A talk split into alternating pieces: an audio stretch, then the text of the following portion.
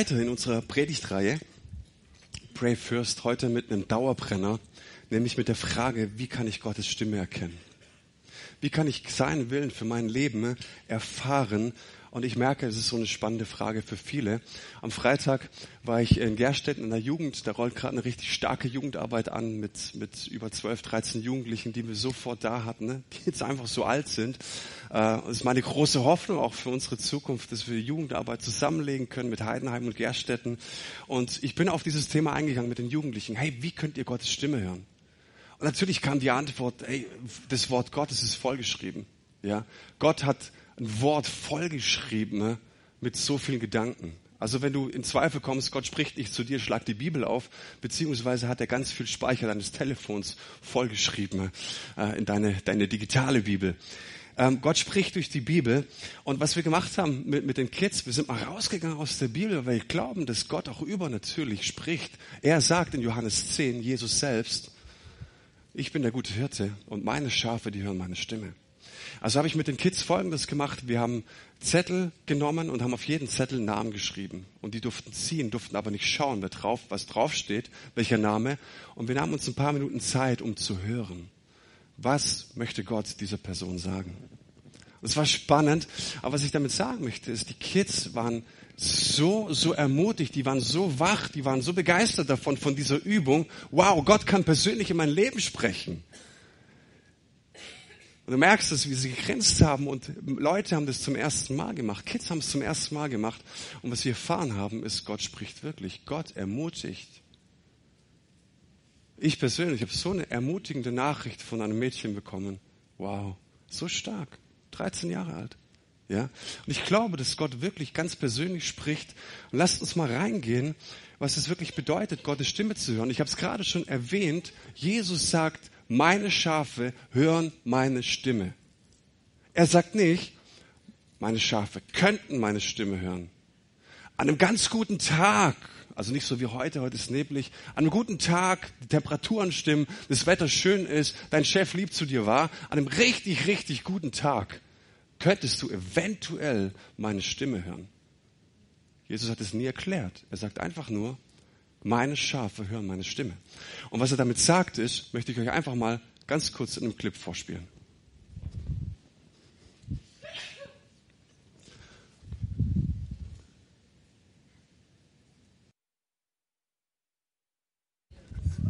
Der Kleis ist auch ein bisschen konditioniert mit Essen immer. Ähm, aber seine Schafe hören seine Stimme. Und er sagt weiter, andere Stimmen hören sie nicht. Und ich habe mir die Frage gestellt, wenn Jesus so klar ist, so deutlich gibt, eigentlich überhaupt keinen Toleranzspielraum gibt in diesem Zusammenhang, warum ist es bei mir nicht immer so? Und ich lade dich ein, dass du dir diese Frage auch stellst. Wie schwer oder wie gut hören wir Gottes Stimme und hören auf alle anderen nicht?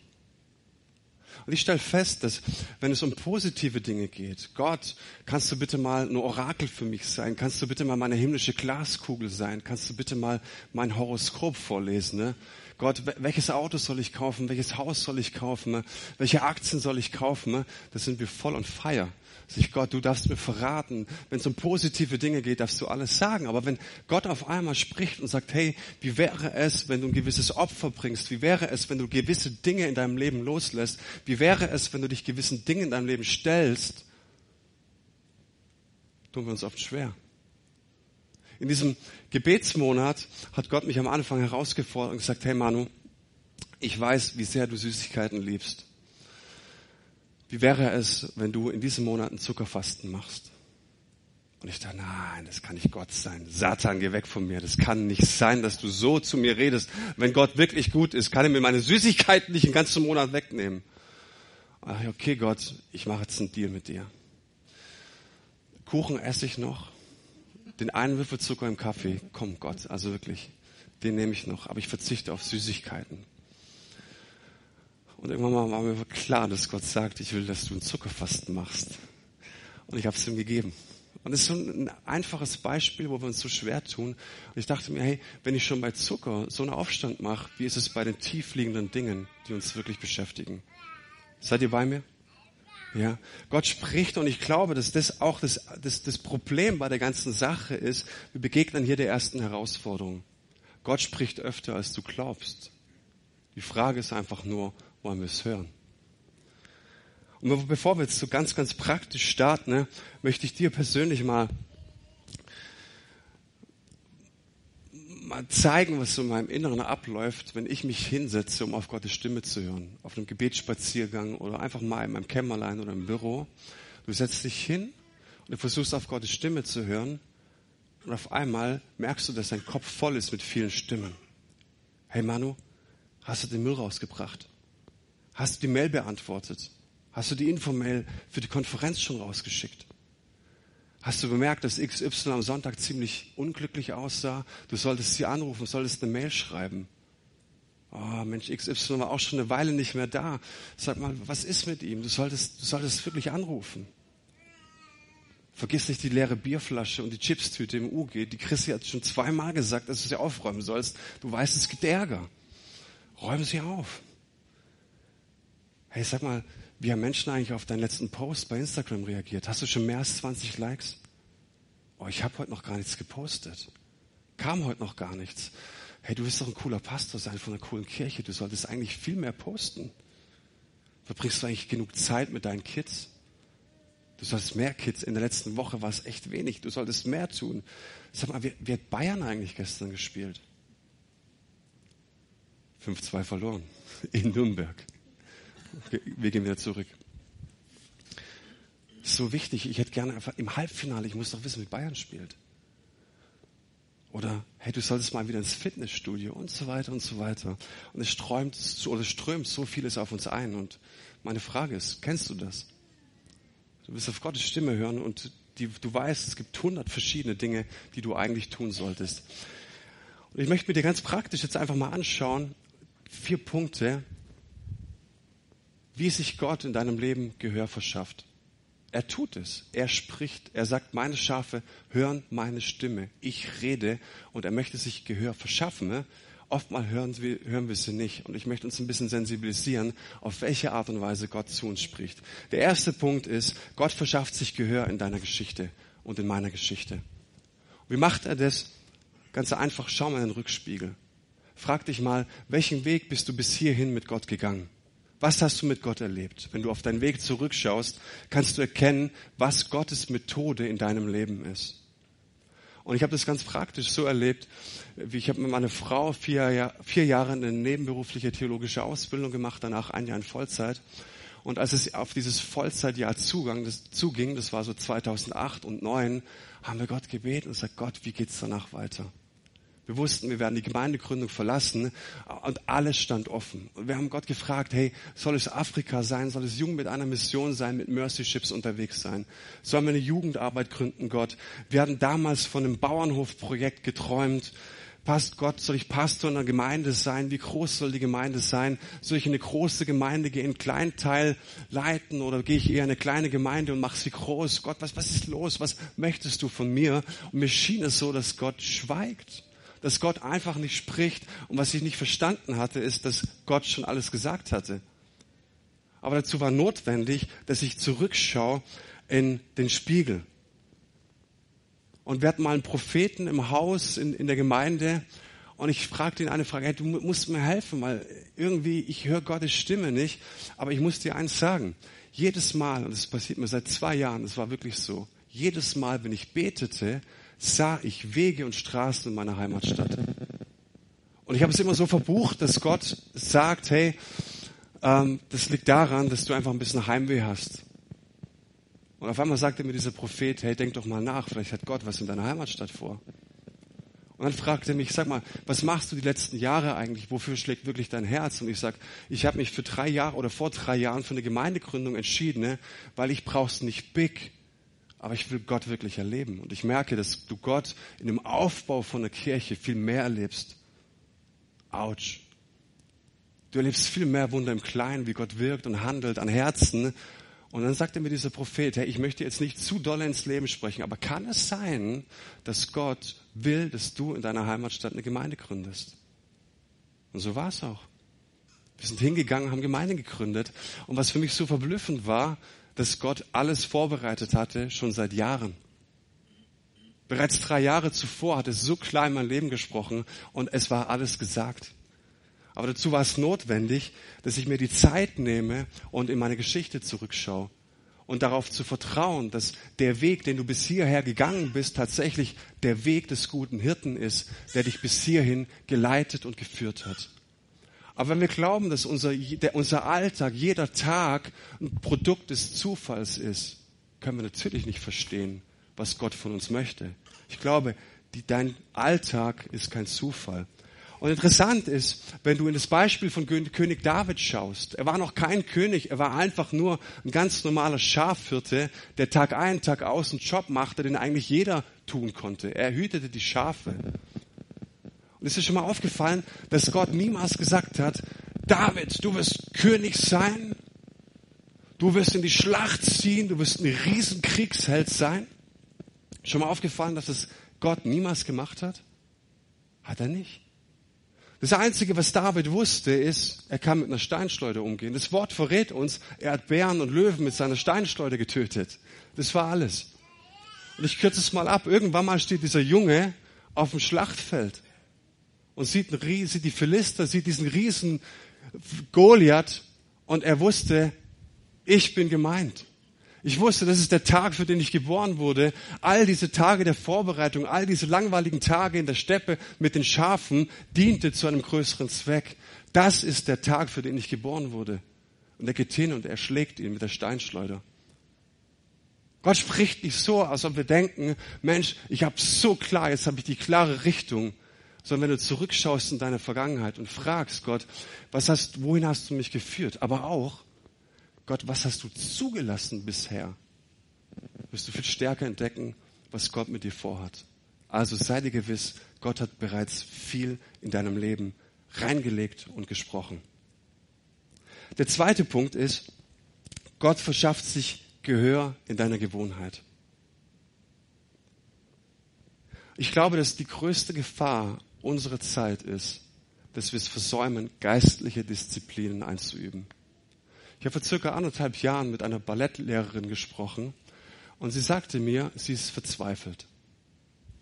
Sie sagt, hey, vor, vor 30 Jahren bin ich mit den Kids noch am Ziel angekommen. Ich habe keine Ahnung von so einer Ballettausbildung, aber es ist wohl so, dass du da schon mit fünf, sechs hingehen kannst und bis zum irgendeinem Reifegrad. Ist jemand im Ballett? Kann mich da jemand aufklären?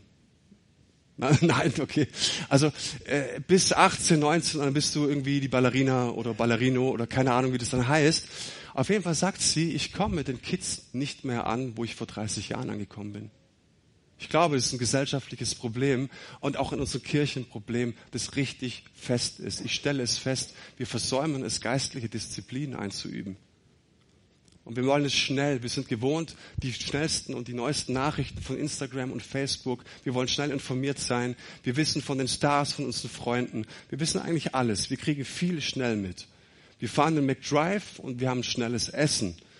Amazon hat uns gelehrt, wenn du was willst, kannst du es per Knopfdruck kaufen. Und so stelle ich fest, dass so vieles in unserem Leben so funktioniert, dass wir einfach nur einen Knopf drücken. Und genau das erwarten wir von Gott. Und wir sagen, Gott, ich habe gerade mal zehn Minuten. Zehn Minuten hätte ich gerade mal für dich. Come on, jetzt darfst du sprechen. Und wir wundern uns, dass Gott nicht spricht. Und dann stehen wir auf, sind enttäuscht wieder und sagen, war ja klar, Gott. War ja mir wieder so klar, dass du nicht sprichst. Jetzt nehme ich mir mal Zeit, jetzt hatte ich mal den Mut und du sprichst nicht. Und ich merke, auch in unseren Kirchen, tut mir leid, aber wir sind bereit, so viel in Kauf zu nehmen in, in Wellness zu gehen, wenn es um uns geht, wenn es um unsere, ich komme mal runter, ich genieße mal, ich will mal wirklich so richtig runterfahren, ist mal eine Zeit für mich, da sind wir bereit, mehrere hundert Euro, vielleicht tausend Euro auch im Jahr auszugeben. Aber wenn es darum geht, Gottes Stimme zu hören, geben wir ihm nicht mehr als zehn Minuten.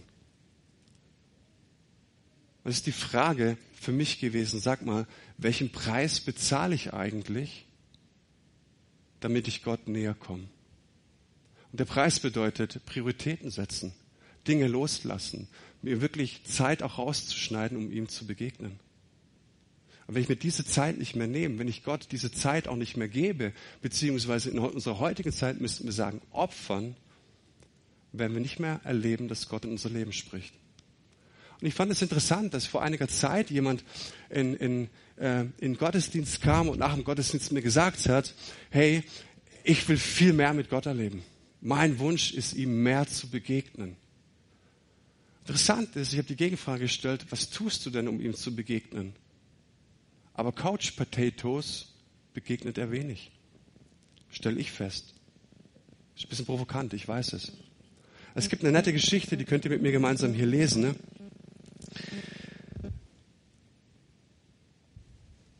Ein Mönch zieht sich zum Gebet zurück in die Berge. Wie er dann oben auf dem Berg angekommen ist, beginnt er zu beten und zu Gott zu rufen. Sein sehnlichster Wunsch ist, dass er Gott mehr in seinem Leben erleben darf. So ruft er, Gott, mehr von dir, Gott, mehr von dir. Und das Echo kommt dann und es war Gottes Antwort, mehr von dir, mehr von dir. Du wirst Gott in dem Maße begegnen, wie du auch bereit bist, Dinge von dir loszulassen und dich neu hinzugeben. Ich weiß nicht, ihr lieben Männer, ihr Frauen dürft mal kurz weghören. Ich weiß nicht, wie euer Eheabend verläuft. Habt ihr einen Eheabend? Ich stelle fest, wenn ich einen romantischen Eheabend mit meiner Frau verbringen möchte, dann geht es nicht auf Knopfdruck. Ich kann nicht sagen, wenn die Kids im Bett sind um 20 Uhr, so mein Schatz, jetzt ist Eheabend. So was ich gelernt habe, ist, es muss den ganzen Tag überlaufen. Ihr könnt mir beipflichten, ihr lieben Damen.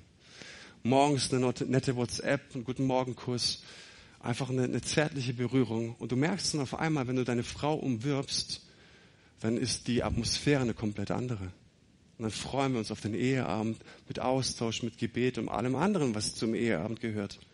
Das ist Beziehung. Aber ich merke auch, auf Knopfdruck kann meine Ehe nicht gelingen, sondern es geht um Investment. Und Gott sagt uns in Jeremia 29 eigentlich genau dasselbe. Er sagt, denn ich allein weiß, was ich mit euch vorhabe. Er allein weiß, was er mit dir vorhat. Ich, der Herr, habe Frieden für euch im Sinn und will euch aus dem Leid befreien. Ich gebe euch wieder Zukunft und Hoffnung.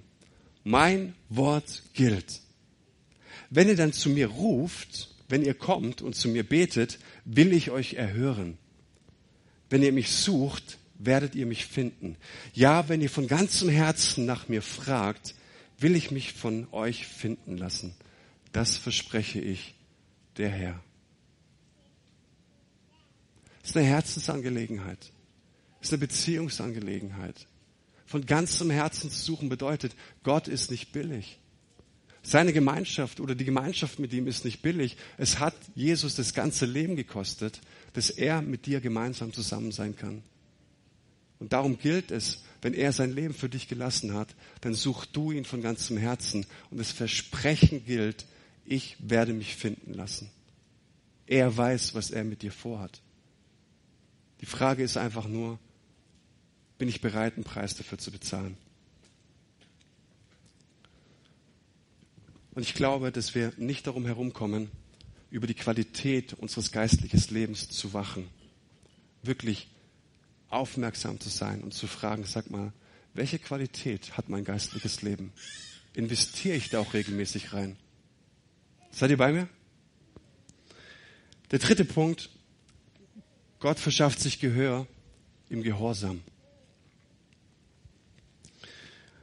Jesus sagt was ganz Spannendes im Johannesevangelium. Der erste Vers. Wer meine Gebote annimmt. Ich wiederhole es doch mal. Wer meine Gebote annimmt und danach lebt, der liebt mich wirklich. Und wer mich liebt, den wird mein Vater lieben. Auch ich werde ihn lieben und mich ihm zu erkennen geben. Darf ich euch fragen, ob ihr mir helfen könnt bei der Festlegung der Reihenfolge? Wie ist die Reihenfolge? Wer meine Gebote annimmt und danach lebt, dem werde ich mich zu erkennen geben. Das war nicht irgendein Prophet, äh, der es nicht in die Bibel geschafft hat. Das war Jesus selber. Und Johannes 7, 17 setzt noch einen drauf und sagt, wer bereit ist, Gottes Willen zu tun, der wird erkennen, und dieses wird erkennen ist in die Zukunft gerichtet, ob diese Worte von Gott kommen oder ob es meine eigenen Gedanken sind.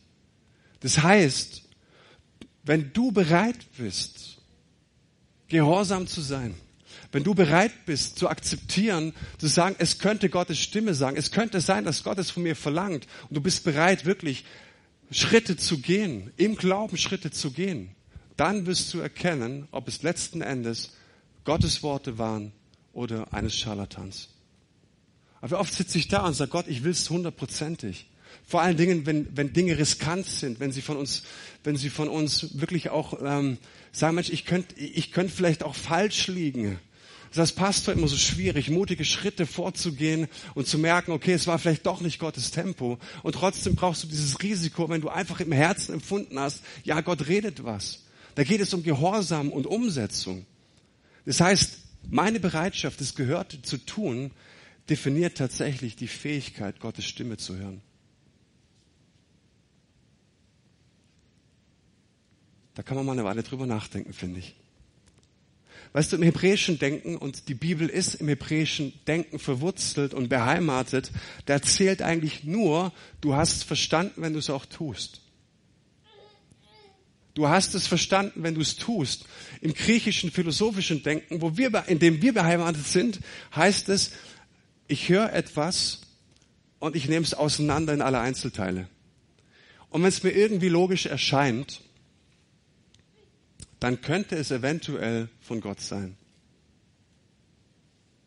Wir sind so stark von der Romantik geprägt in unserem Breitengraden. Wir hatten vor ein paar Jahrhunderten die Romantik und die sagt, hey, alles, was sich gut anfühlt, das ist auch gut.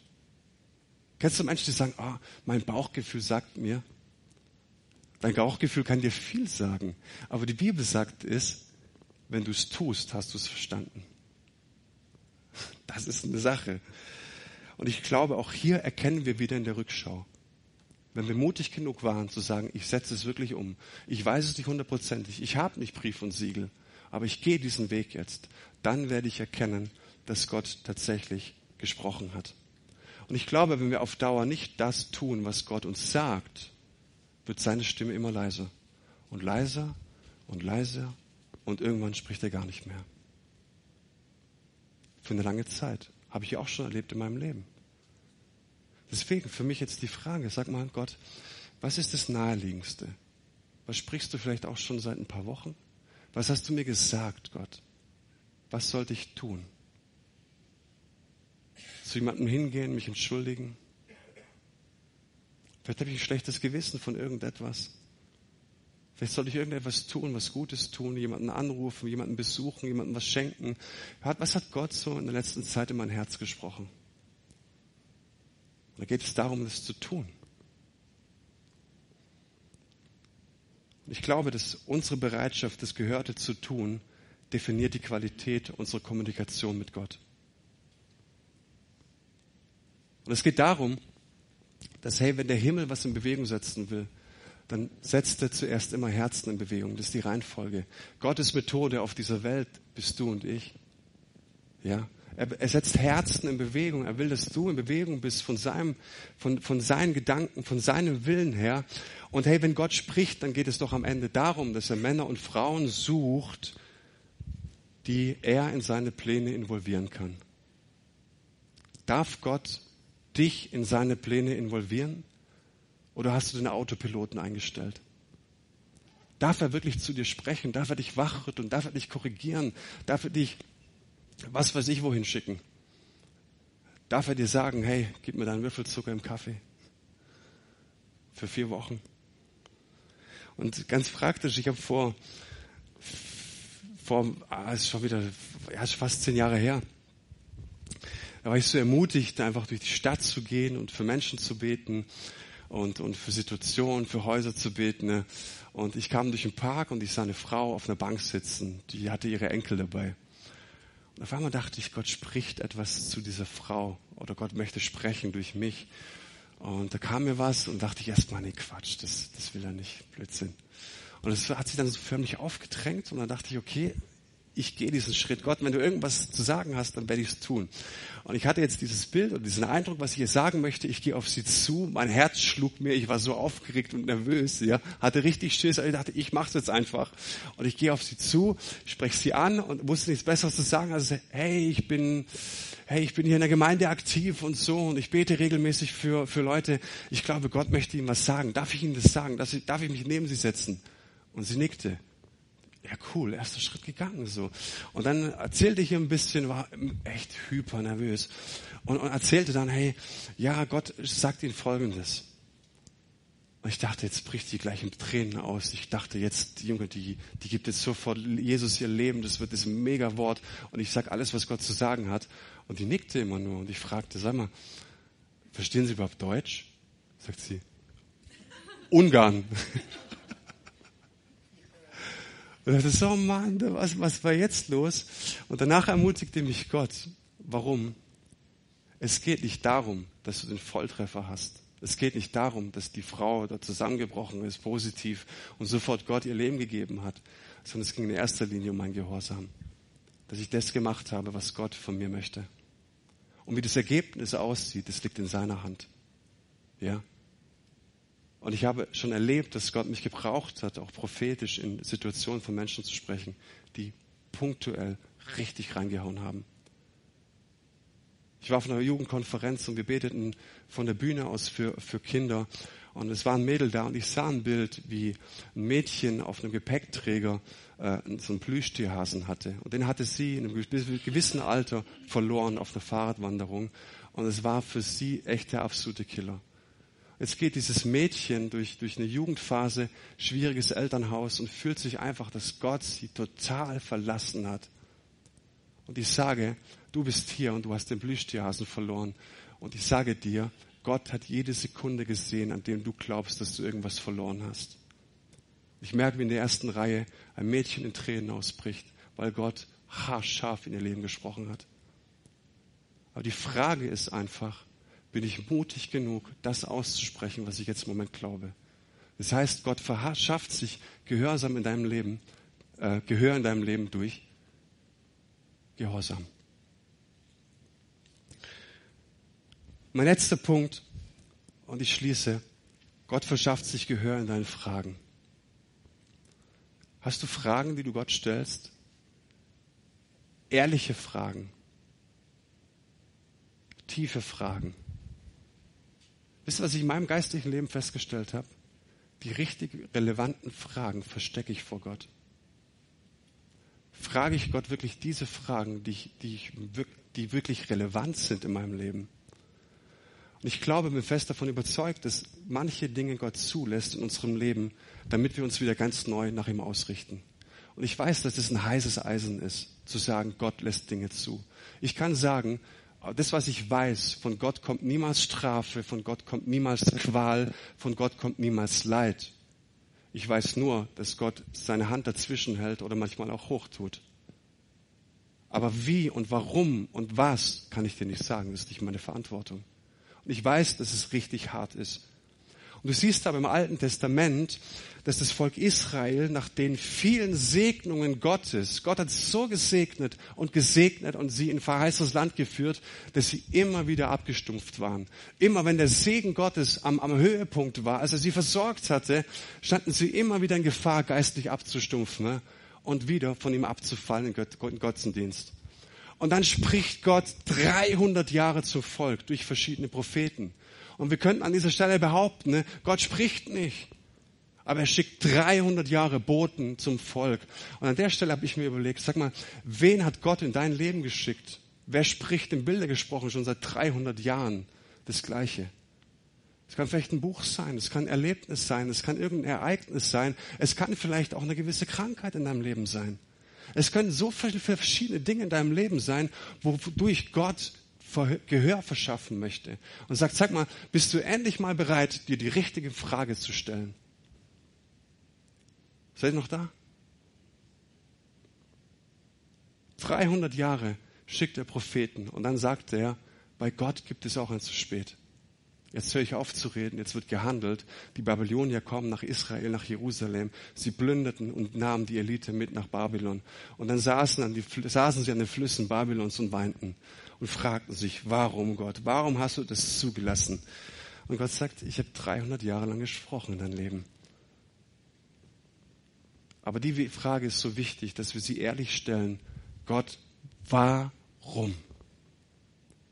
Warum ist das passiert? Ich verstehe dich einfach nicht, Gott. Was willst du damit sagen? Gott, warum lässt du das zu? Warum ist das passiert? Gott, ich will dich jetzt tatsächlich wirklich mal zur Rede stellen. Warum, Gott? Vor einiger Zeit waren wir beim Lobpreisabend. Es kam ein Ehepaar zu mir, die so stark berührt waren, bewegt waren, weinten und, und ich wusste überhaupt nicht, was sie von mir wollen. Und es dauerte wirklich einige Momente, bis sie wirklich Luft holen konnten und sprech, sprachen. Und sie sagten zu mir, wir haben vor vier Wochen unser achtjähriges Mädchen verloren. Bei einem Verkehrsunfall. Die ist auf die Straße gerannt, war tot. Und das Papa hat es mir das Herz zerrissen.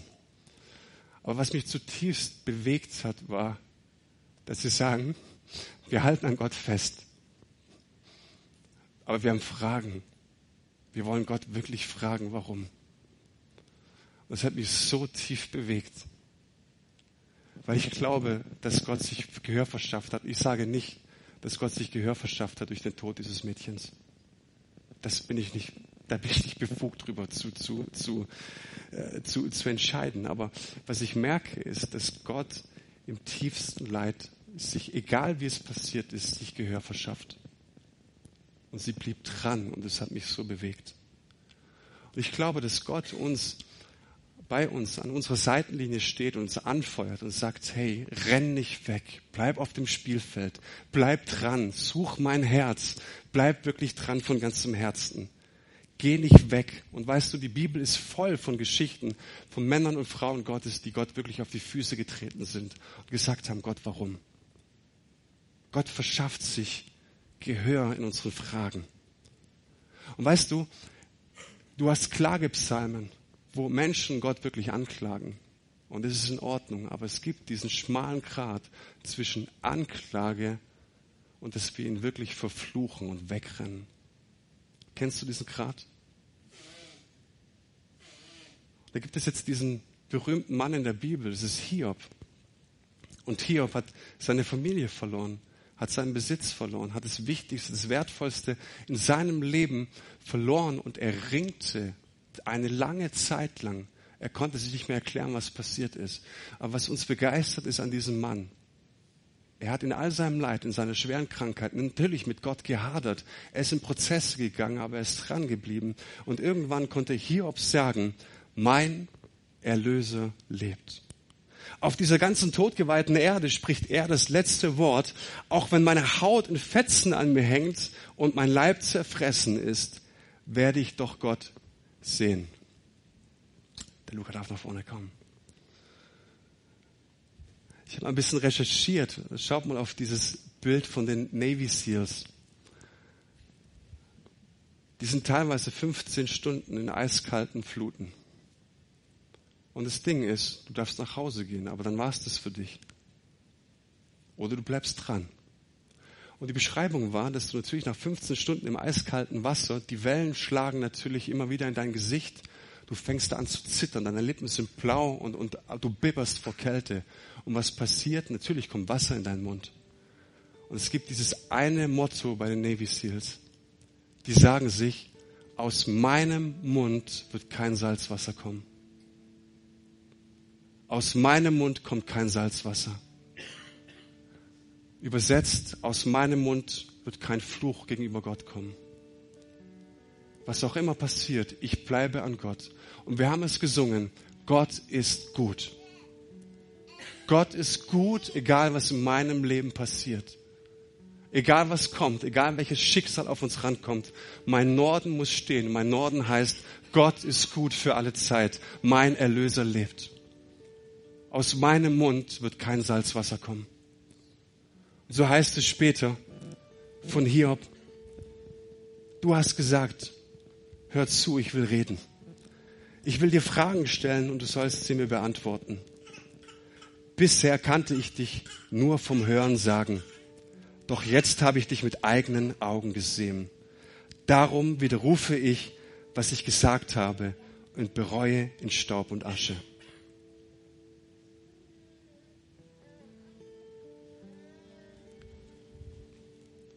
Hiob sagte sich, ich wünschte mir, dass meine Worte tief in Fels gemeißelt werden, mit Erze ausgegossen wird. Welche Worte? Mein Erlöser lebt. An was sich die Menschen erinnern sollen, ist, dass ich in der tiefsten Tiefe meines Schicksals und im dunklen Tal etwas verfasst habe. Mein Erlöser lebt. Gott ist gut. Daran sollen sich die Menschen erinnern. Aus meinem Mund soll kein Salzwasser kommen. Und er erlebte Gott persönlich in seinem Leben, wie er noch nie erlebt hatte. Und ich hoffe, ich, ich konnte euch Mut machen. Gott spricht in unser Leben. Jeden Tag durch so viele Ereignisse, durch unsere Geschichten, durch unseren Gehorsam, durch unsere Gewohnheit, durch unsere tiefen Täler. Er möchte sich wirklich Gehör verschaffen mit deinem Leben. Die Frage ist, ob du dazu bereit bist. Und ich möchte euch jetzt einladen, dass wir gemeinsam ins Abendmahl gehen und dass wir an seinen Tisch kommen. Und im Abendmahl hat Gott mit uns einen mächtigen Bund geschlossen, der in Ewigkeit hält. Und Teil seines Bundes ist es, dass er zu uns spricht, dass er uns zu uns sprechen möchte. Und ich möchte dir ein paar Minuten Gelegenheit geben, dass du Antwort gibst auf das Gehörte. Gibt es etwas, was Gott naheliegend zu dir gesprochen hat? Gibt es etwas, was Gott möchte, dass du umsetzt? Und du eine Entscheidung triffst. Du sagst, ja, ich will es umsetzen, was du gesagt hast, Gott. Ich möchte deiner Stimme Vorfahrt geben. Und ich möchte das besiegeln, indem ich das Abendmahl nehme. Weil ich glaube, dass du im Abendmahl gegenwärtig bist. Himmlischer